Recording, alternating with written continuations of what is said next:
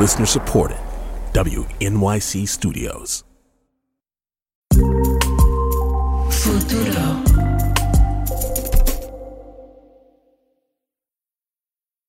Tan pronto supimos que esta temporada de La Brega sería toda sobre música, sabíamos que queríamos dedicar uno de los episodios a las canciones de amor. Y bueno, todos los episodios de esta temporada tienen que ver con el amor de una manera u otra, el amor por nuestras islas, nuestra historia y nuestras familias. Pero cuando hablé con Raquel Reichert, la subdirectora de Refinery 29 Somos, ella me contó sobre esta canción romántica que fue formativa para ella y para muchas de las mujeres de su vida. Se trata de I Wonder If I'd Take You Home, de Lisa Lisa and Cult Jam, de 1985. La canción es sobre romance, pero también sobre la intimidad. Así que sí, vamos a hablar sobre sexo. Y por eso quería dejarles saber tempranito Escucharán conversaciones abiertas y francas sobre el tema que podrían no ser apropiadas para escuchas jóvenes. ¿Ok? ¿Ok? Aquí Raquel con la historia.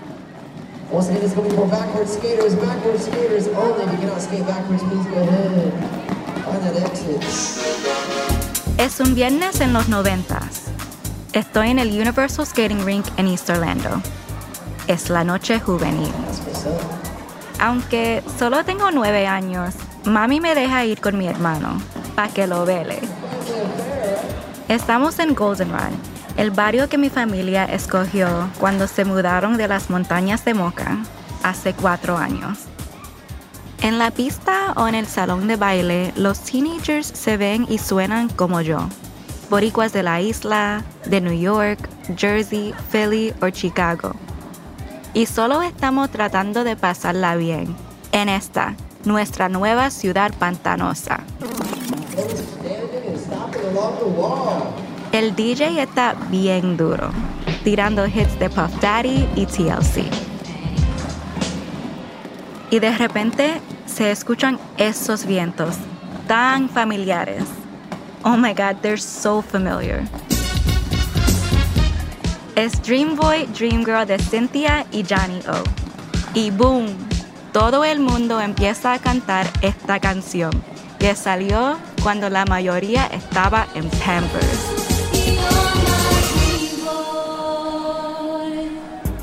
Yo no había nacido cuando esta canción salió y por alguna razón me la sé completita.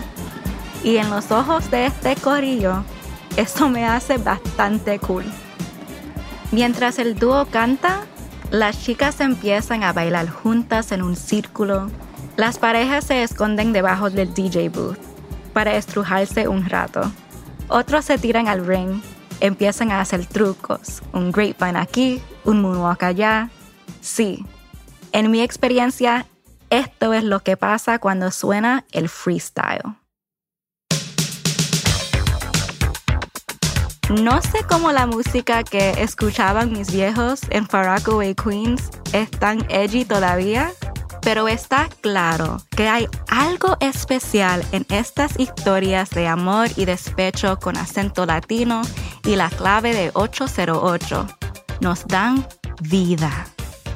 El freestyle le enseñó a toda una generación de boricuas sobre el amor y el sexo específicamente a un montón de chicas boricuas, a luchar por nuestros deseos y defender nuestros cuerpos.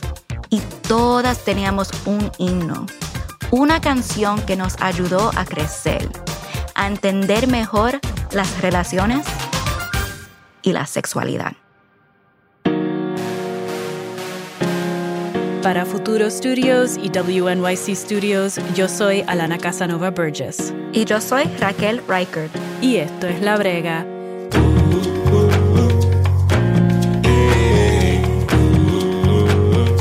En este episodio, track 4. I Wonder If I Take You Home. Lisa, Lisa, ayúdame por favor.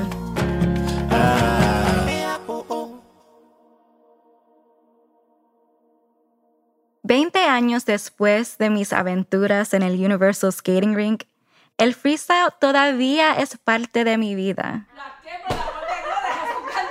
¡Quieto! ¡Qué de gandules! Esa es mi mami. Me está regañando porque saqué los gandules de la olla. Hay cosas que nunca cambian. Desde chiquita le saco los gandules a su sabroso arroz con gandules. Y desde siempre mis padres montan house parties body en el patio de la casa. Papi es nuestro DJ residente. Crea un balance perfecto entre la salsa, el merengue y claro, el freestyle. Mami baila por toda la casa con los cucharones que usa para mover el arroz. Cuando bailo con ellos, siempre me pregunto, ¿por qué el freestyle, que no pega nada desde el 1995, sigue siendo tan popular? Pero lo que siempre he querido saber es por qué yo, una bad bitch girl de los noventas, que creció con el girl power de las Spice Girls, el poder femenino de Evie Queen y la osedía de Cardi B, me siento tan liberada por esta música. ¿Y eso? ¿Le pasa a otras mujeres? Vamos, la pregunta es, ¿por qué el freestyle se siente tan liberador? El freestyle es un sentimiento hay gente que dice que es como una novela sónica, pero eso no ayuda tanto a explicarlo. No es hip hop, no es pop, no es house. You know what? Voy a decirlo. Freestyle es la prima de todos ellos. Aunque no existe un beat singular de freestyle, hay unos ingredientes que componen un buen track mis favoritos tienen un, principio bien dramático.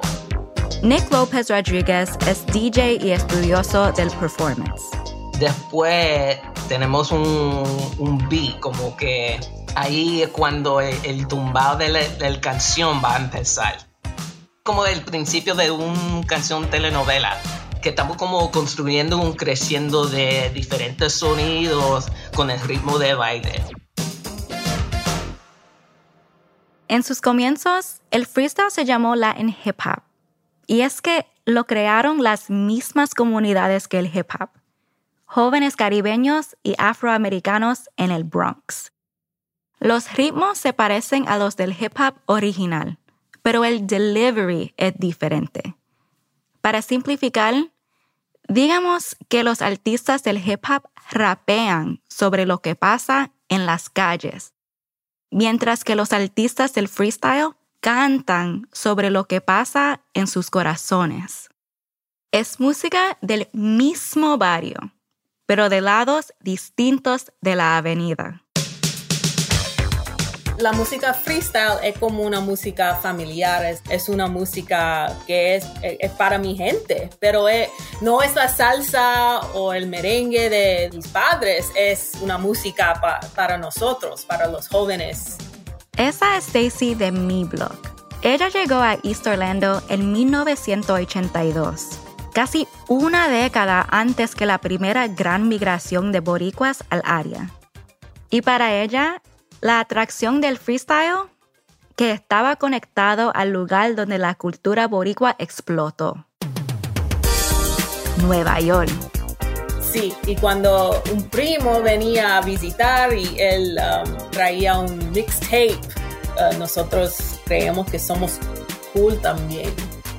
Lo que hizo que este género fuera tan cool para ella que la mayoría de sus exponentes eran chicas puertorriqueñas de segunda generación que cantaban, bailaban y se veían increíbles mientras lo hacían.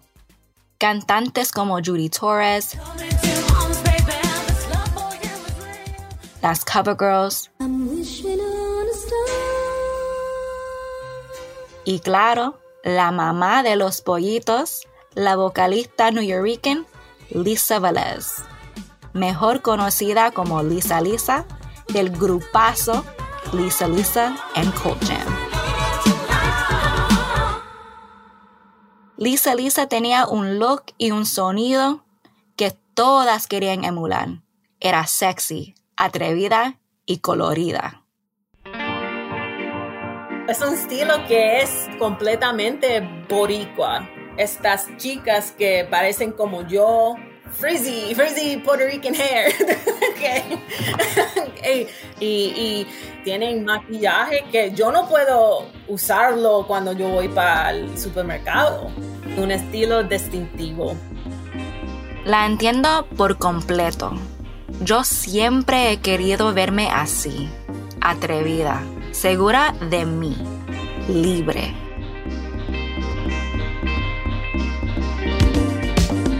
Como una persona joven, ver y escuchar a estas mujeres escalillarse cantando sobre sus crushes, sus desamores y sobre sexo, era y todavía es liberador.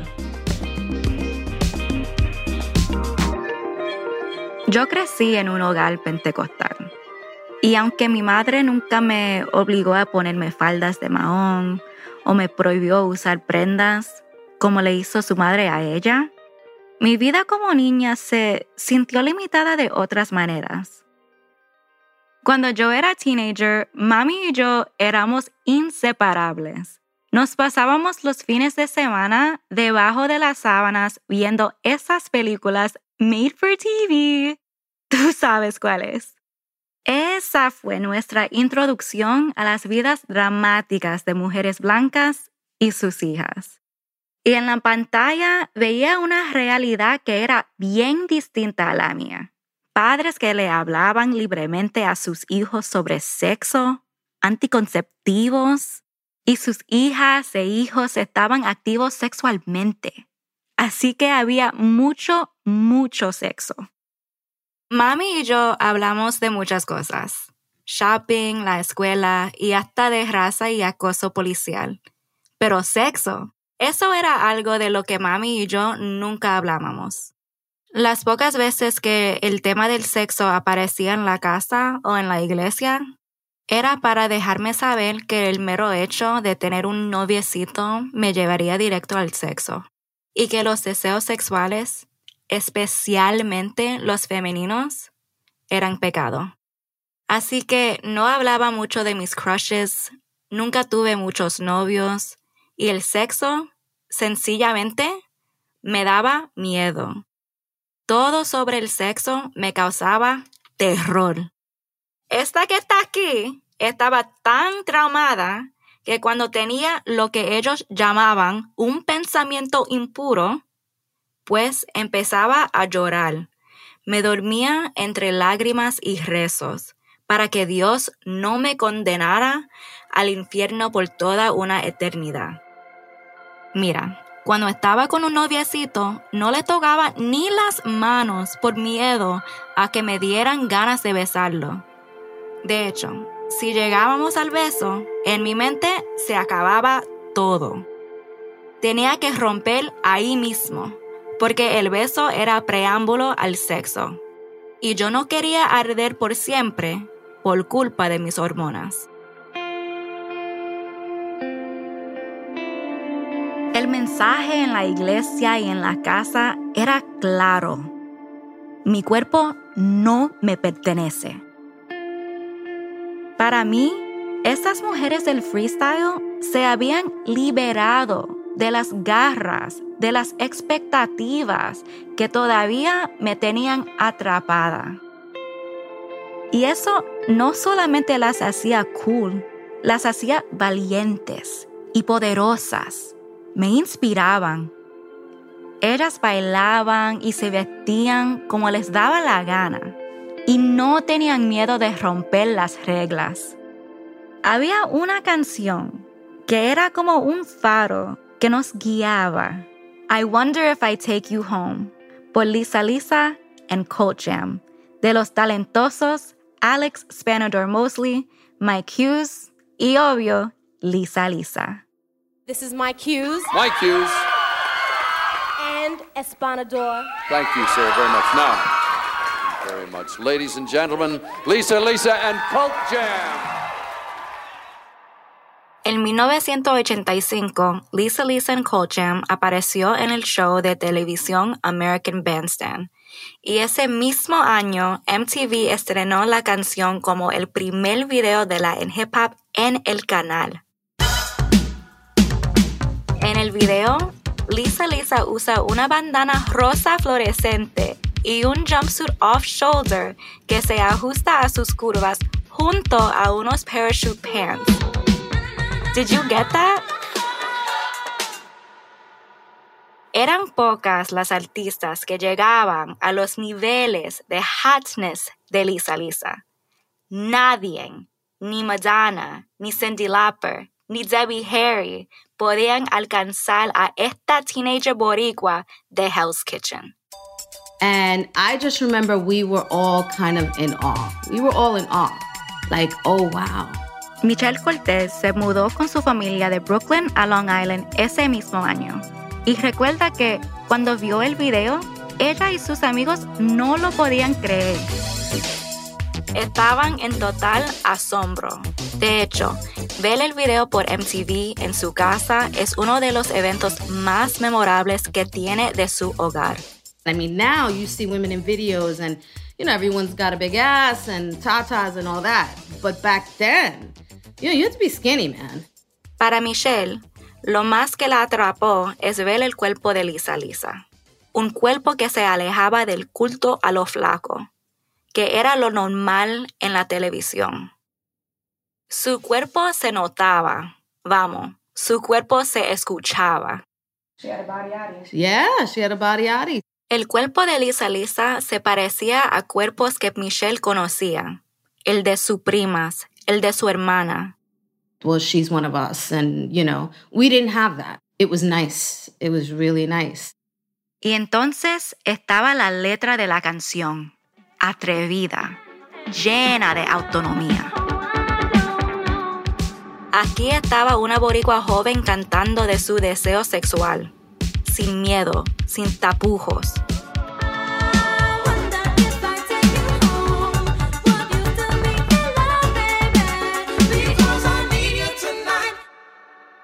En español ella dice, me pregunto, si te llevo a casa, ¿me amarías todavía, baby? Porque te necesito esta noche. Con ese coro, ella expresa lo que necesitamos escuchar, lo que la sociedad esconde, que las mujeres queremos tener sexo también. Pero antes de hacerlo, tenemos que pensar sobre muchas cosas. Que tu pareja se vaya missing in action una vez le das el canto.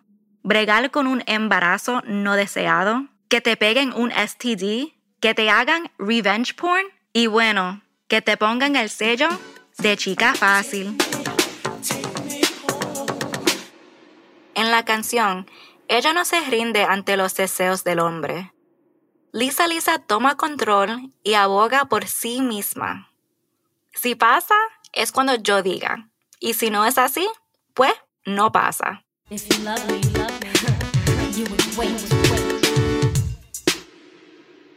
Y aunque estas conversaciones no se daban en los hogares, el freestyle salió de una década donde las mujeres lucharon por tener más agencia sobre sus cuerpos y mejor acceso a servicios de salud pública. En los 70, el grupo activista y comunitario Young Lords luchó por mejorar el acceso a servicios de salud. Durante la famosa ocupación del Lincoln Hospital en julio de 1970, el grupo fue directo en sus demandas de mejorar el cuidado de las mujeres. Paint is chipping from the emergency room. Our uncles, our grandmothers, our mothers have died in that hospital. Por su parte, la doctora Helen Rodriguez Trias, una neoyorquina experta en salud pública, ayudó a crear protecciones para las mujeres marginadas que estaban siendo esterilizadas sin consentimiento. Después que a mí me operaron, eh, vino un médico a pasar visita y puso el récord en mi cama. Yo cogí el récord y lo leí y decía que me habían cortado y me habían cosido con hilo negro.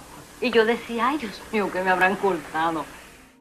Y ya al final de la década, grupos feministas en Puerto Rico ayudan a fundar la Comisión para los Asuntos de la Mujer, y pasar la Ley 54, que convirtió en crimen la violencia doméstica. Las boricuas en cada rincón están tomando control de sus cuerpos, de sus corazones y de sus vidas, en sus hogares y en la política. Y claro, en las pistas de bailes de los nightclubs también. Y no estaban solas. Durante todos los 80 existió un boom de canciones sobre el amor y el deseo sexual, casi todas desde la perspectiva de las mujeres blancas. Pero las raíces del freestyle estaban en la lucha de las latinas por su agencia sexual y su autoprotección. Eso era liberador y poderoso. Como dice Stacy, las letras parecen como inocente la primera vez que la escucha, pero es muy subversive, muy subversivo. Ellas saben lo que quieren. Si yo hiciera un mixtape para demostrar eso, tú sabes, ese Get It Girl Energy, pondría a Niobe y su tema Please Don't Go, donde tira al medio a la fragilidad masculina. Luego a las cover girls con Show Me, donde piden respeto y piden los receipts. También Temptation de Corina, donde ella canta sobre dejar a su hombre por otro que la trata bien y vamos, se la chinga mejor. Y claro, nuestra Lisa Lisa y I Wonder If I Take You Home, donde ella habla clarito sobre sus deseos sexuales. Y bueno, hay que decirlo, the music was fire. La música estaba dura. Es así como estas vocalistas de la diáspora y sus letras llenas de poder cruzan el Atlántico y pegan en Puerto Rico también. Pues eso para nosotros, wow, una boricua, qué, chulería, sabes, qué chévere. Y ellos... Esa es Lisa. Se crió en Toa Baja en los 80 y descubrió el freestyle gracias a un vecino. Y fue como amor a la primera vista. Se obsesionó con la música y específicamente con Lisa Lisa. Y eso era algo bien grande en Puerto Rico, bien grande. Cuando ella fue a Puerto Rico, eso fue Esa es la madre de mi amiga Stephanie Piñero, que por casualidad se llama Lisa. Las canciones de Lisa Lisa les recuerdan su adolescencia. Esa joven boricua cantando en inglés era algo que la emocionaba. A ese tiempo no entendía cero, no entendía cero, pero nada yo me dejaba llevar por el ritmo porque el ritmo era pegajoso. Y ni hablar de cómo se vestía. Ese rosita fosforescente, amarillo fosforescente, pues para ese tiempo se usaban las camisas cortas que decían fresh o, different, style. y sí, claro, que fuera su tocaya era lo mejor. Y a mí entonces cuando en la escuela me llaman Lisa Lisa, hey Lisa Lisa, y yo, uy, como un guille. Y es así como estas canciones, que no entendía del todo, se convirtieron en el soundtrack de su vida romántica. Y por razones muy, pero que muy personales.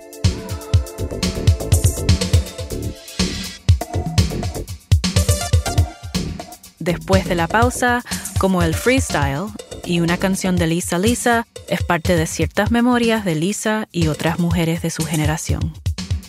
Esto es La Brega.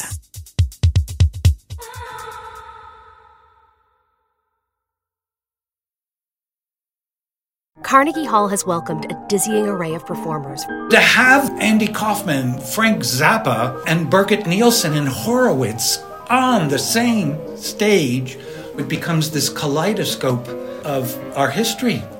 I'm Jessica Vosk. Join me for the new podcast, If This Hall Could Talk.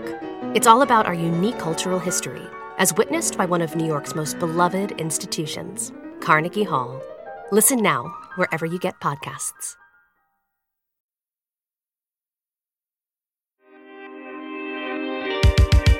¿Qué hay? Yo soy Reinaldo. Y soy Faye. Y estás escuchando La Brega. Esto es La Brega, yo soy Alana Casanova Burgess. Raquel Reichert tiene un espacio especial en su corazón para freestyle. Resulta que no es la única. Hay generaciones de mujeres boricuas que tienen una relación particular con freestyle, como Lisa, la mamá de su amiga. Les dejo de nuevo con Raquel, que continúa con la historia. El freestyle le ofreció a Lisa un tipo de mapa para su vida amorosa, su identidad y su sexualidad. Pero I Wonder If I Take You Home le dio algo más. Fue como un himno para mí, porque fue cuando yo perdí mi virginidad y este estaba ese son, ese, él oía siempre esa canción y para mí eh, me trae a wow, shit. Sí, esa es Lisa, contando algo que era un secreto hasta ahora. You know. So, okay, so Y mi amiga Steph, su hija. to recap, so you're saying, I wonder when I take you home mm-hmm. was the song that the person you lost your virginity to had on replay. Se enteró aquí conmigo ahora mismo sobre esto.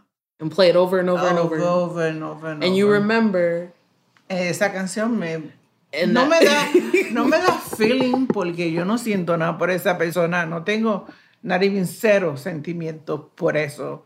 No me da, ay Dios, yo perdí la virginidad, I would like love to be with that person, think I'm not.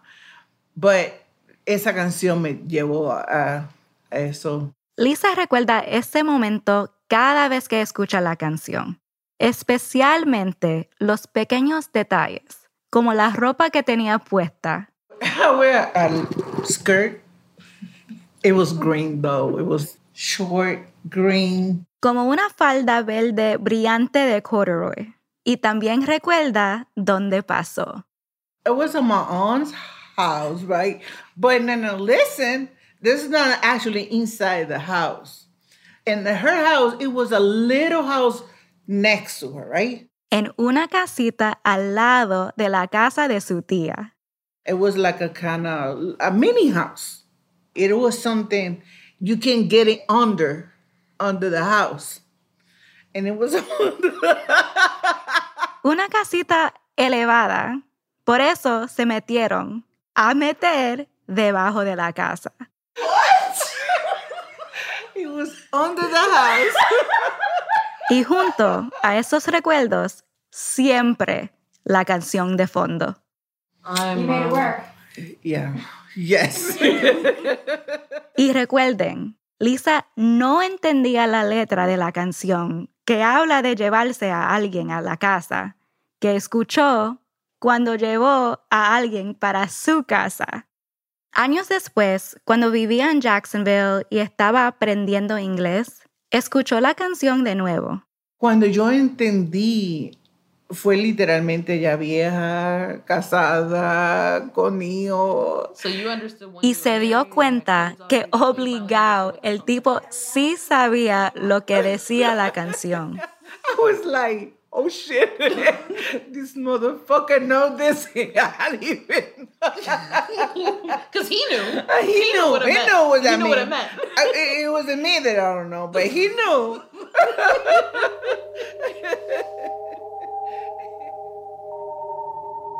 Pues yo estaba, estaba bien sorprendida. Yo no, yo no pensaba que yo iba a aprender algo nuevo, una historia así, tan, tan personal y que era un momento que cambia tu vida, ¿verdad? Antes de esta sorpresa, Steph conocía otra historia que también cambió la vida de su mamá. Cuando Lisa tenía 24 años, decidió hacerse una operación. Mami siempre me contó de que ella la esterilizaron ya para los 24 años porque ya ella nos tuvo a nosotros cuatro hijos. Los cuerpos de las mujeres puertorriqueñas han sido usados para experimentar por generaciones en Puerto Rico y en los Estados Unidos. Desde la pastilla anticonceptiva, los jellies y la esterilización.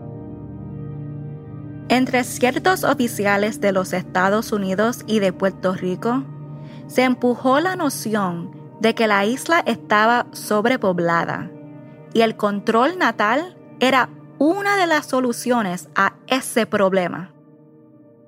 Esta etapa de nuestra historia es contada en el documental La Operación. Las personas que tomaron la pastilla en ese año fueron las primeras mujeres en el mundo entero que tomaron las pastillas. ¿Usted sabía eso, Ana María? No sé, se está experimentando con nosotros, con un ser humano, sin saber nosotros qué es lo que estaban haciendo. En la década del 1950, el primer experimento a larga escala con pastillas de control natal se llevó a cabo en comunidades pobres en Puerto Rico. Médicos, científicos y oficiales de los Estados Unidos obligaron a muchas de las mujeres participantes a recibir contraceptivos y en ocasiones hasta esterilizaciones, sin el consentimiento previo e informado. Por décadas, esa era la opción de control de embarazos más recomendada a las mujeres boricuas. Desde los 30 hasta los 70. En Puerto Rico, una de cada tres mujeres en edad de procrear ha sido esterilizada. Tan común es el método que se le conoce simplemente como la operación. Y aunque hoy en día hay más opciones, sigue siendo una opción que muchas mujeres escogen. Como Lisa, que siendo una madre joven de cuatro, en medio de una ciudad extraña y distante de Puerto Rico y su familia, vio la operación como la mejor opción, una decisión que otras mujeres en su familia tomaron también. Estoy hablando de, de la familia de mi mamá. Todas las mujeres fueron esterilizadas temprano en sus vidas y eso era bien normal la edad que estoy ahora y trabajo en lo que yo trabajo de la justicia reproductiva y estoy más consciente en entender, oh wow, no es normal en el contexto de los Estados Unidos o acá en la diáspora esterilizarse tan temprano en su vida reproductiva. Y esto es algo que yo sabía sobre mi mamá. Ella se hizo la operación en sus treintas yo era una teenager y lo único que sabía era que ella no iba a poder tener bebés y que estaría en la cama por varias semanas. No sabía lo complejo de la operación y menos por qué se la hizo. Nunca se hablaban de esas cosas. No se supone que habláramos de esas cosas. Eso era, sin embargo, algo extraño porque de muchas maneras mi mami era mi mejor amiga. Hacíamos tantas cosas juntas. Pero siempre había ciertos temas que sabía o quizás pensaba que no podíamos tocar. Así que a los 19, enamorada por primera vez, me doy cuenta que el sexo era algo que quería hacer con mi pareja, pero no sabía con quién hablar sobre el tema. Y entonces, en una tarde de primavera, mientras acompañaba a mi mami en la cocina, una voz familiar sonó por las bocinas del estéreo de casa.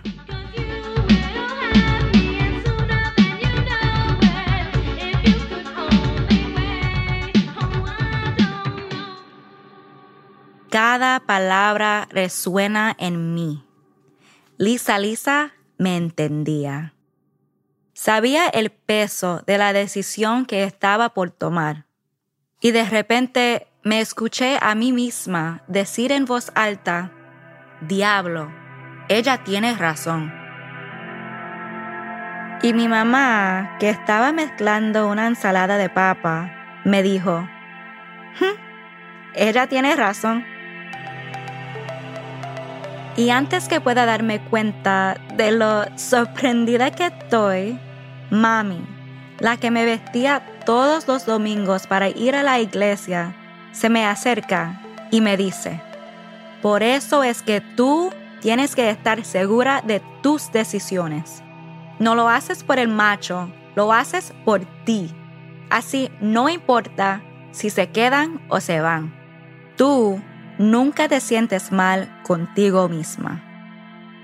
Damn, palabra de Dios. Amén, hermana. Ya no era Lisa Lisa la única que me entendía. Ahí estaba mi mami también. La canción nos dio espacio para hablar libremente sobre el placer, las fantasías y el control de embarazos. Es en serio. Mi madre sabe más sobre mi vida sexual que la mayoría de mis mejores amiguis. Yo, de 13 años, jamás lo creería.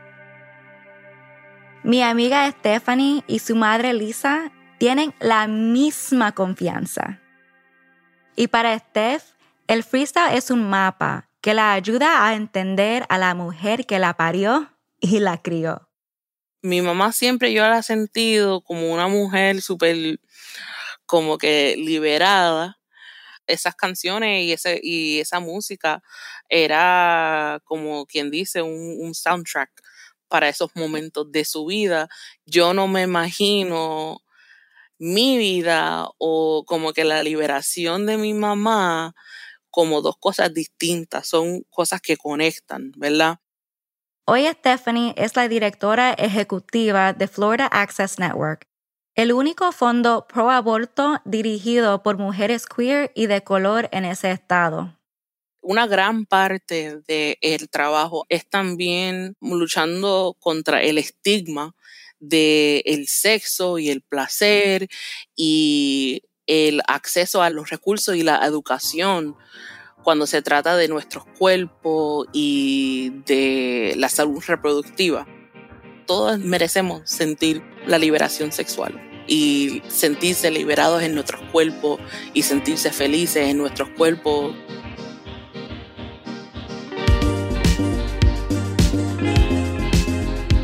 Para muchas de nosotras, la música freestyle siempre estaba hablando de la sororidad de las chicas latinas. Las letras de esas canciones eran como chismes que compartimos en nuestros cuartos.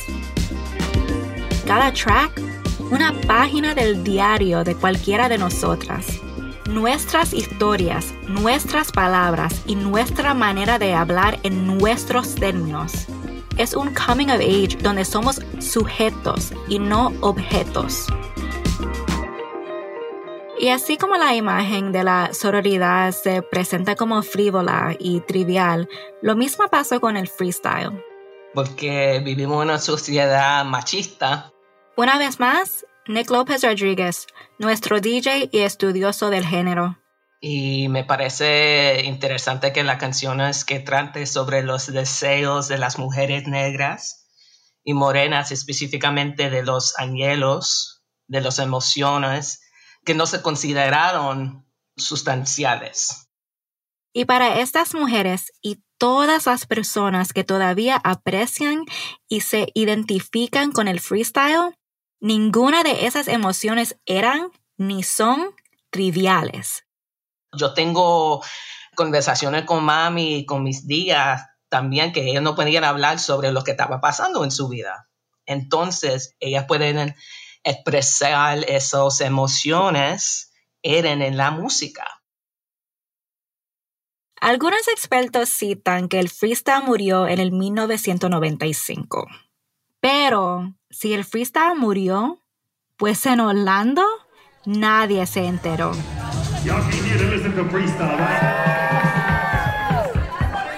Aquí en Orlando el freestyle está en todas. Esas claves del 808 salen de los carros entre East and West Colonial. Esos que tienen mini banderas de Puerto Rico pegadas en los retrovisores. Los nightclubs y los lugares de brunch celebran Freestyle Fridays. Las mujeres tienen Boosty A's con rhinestones y gorras con el logo de los New York Yankees. Los hombres tienen camisetas que leen Real Men Listen to Freestyle. Los hombres reales escuchan freestyle. Y cada dos meses los artistas del género vienen a tocar. Y lo hacen entre locales pequeños y grandes estadios. Orlando es hoy en día una de las poblaciones puertorriqueñas de mayor crecimiento en los Estados Unidos. La preservación del freestyle puede ser vista como simple nostalgia, pero para nosotros es mucho más que eso.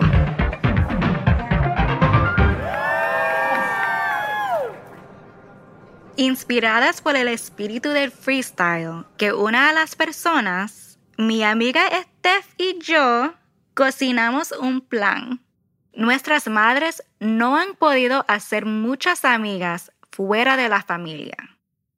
Así que hicimos nuestra versión de Parent Shop.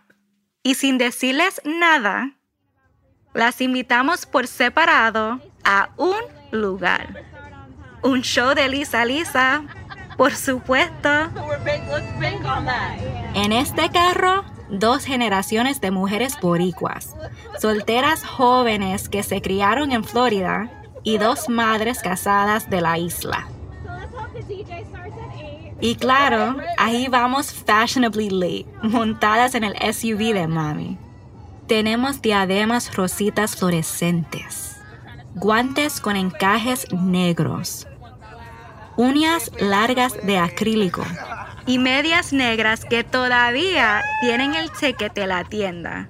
Porque en lo que ya es una tradición de señoras, las vamos a devolver mañana.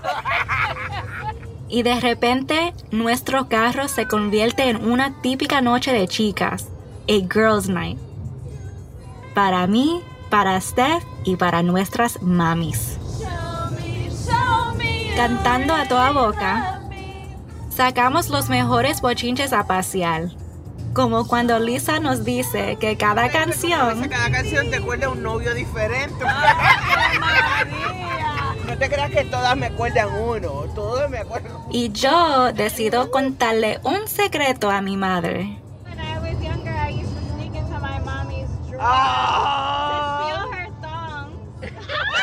De cómo a veces le robo una que otra pieza de ropa interior de sus gavetas.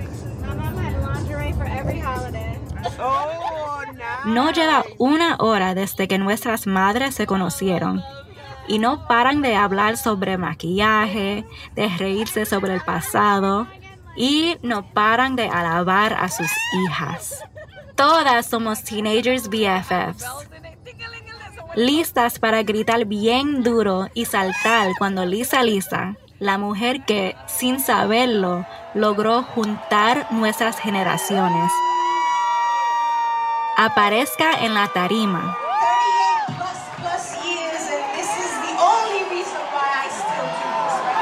Lisa Lisa le da gracias a la vieja escuela de fans que le sigue dando trabajo.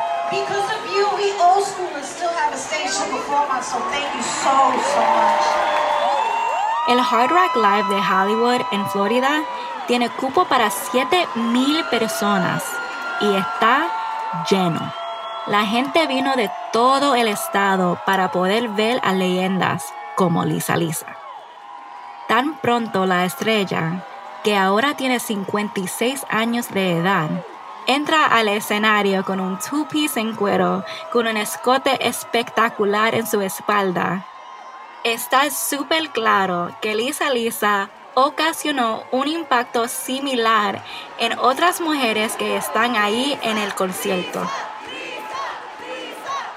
Y cuando esa canción, cuando nuestro himno empieza a sonar, Nuestras cuatro voces se mezclan con miles más y todas cantamos la canción línea por línea.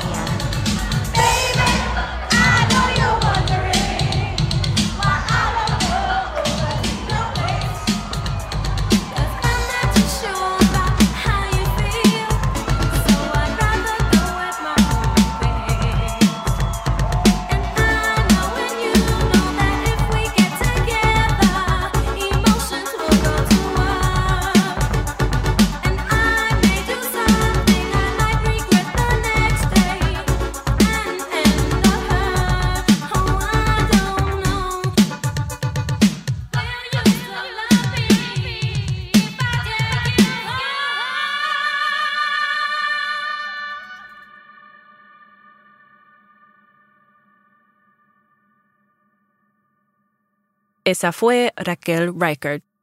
Y ahora, antes de cerrar este episodio, tenemos un tributo adicional a Lisa Lisa. De seguro ya me han escuchado mencionar que tenemos un álbum de covers de canciones que estamos explorando esta temporada. Para este episodio hablamos con un artista que también pone el deseo, la autonomía y el feminismo al centro de su trabajo.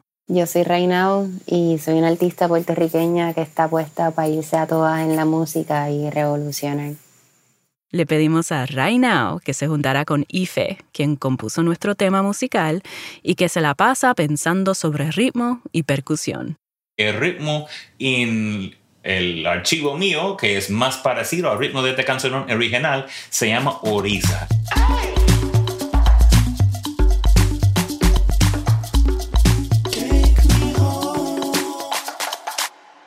Entonces solamente cambié eh, algunas notas rítmicas para que eso acoplaba bien con la brisa.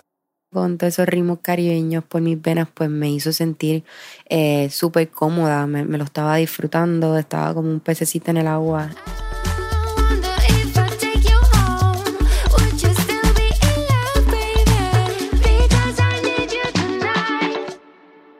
Seguí descubriendo y aprendiendo cada vez más cosas sobre la música, sobre mí misma. Puedes escuchar este cover en su totalidad cuando el álbum de la brega salga en marzo.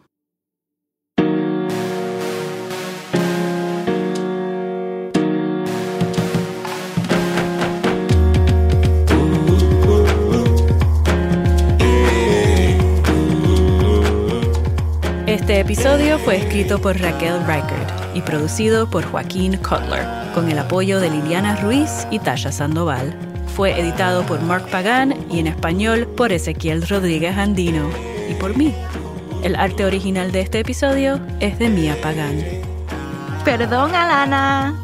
Quiero dar gracias a Zoe Colón, Ángel Vendrell, Jackie and Emily Díaz, Richie Rosario, Cynthia Torres, DJ Dominic y a mi mami y mi papi. El equipo de La Brega incluye a Ginny Montalvo, Ezequiel Rodríguez Andino, Joaquín Cutler, Liliana Ruiz, Tasha Sandoval, Mark Pagan, María García, Víctor Ramos Rosado, Juan Diego Ramírez, Marlon Bishop y Jenny Lawton. Esta temporada, Istra Pacheco y María Soledad estuvieron a cargo de la verificación de datos. Nuestro ingeniero de sonido es Joe Plord. Nuestro tema es por Ife, la música original es de Balloon. Esta temporada de La Brega existe gracias a The Mellon Foundation.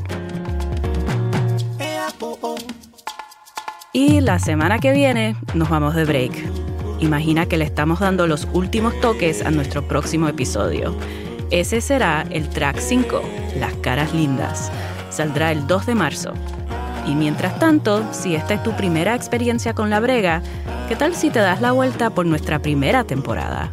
Tenemos 8 episodios esperándote. Y también están disponibles en español e en inglés. Hay uno sobre informantes y activistas durante la Guerra Fría, otro sobre un enfrentamiento entre Puerto Rico y Estados Unidos en una cancha de baloncesto y muchas historias más que incluyen hasta una abuela que no puede parar de cantar canciones de Bad Bunny. Dale play y bueno, gracias por escuchar y nos encontramos aquí de nuevo en un par de semanas. Yo soy Alana Casanova Burgess. Bye.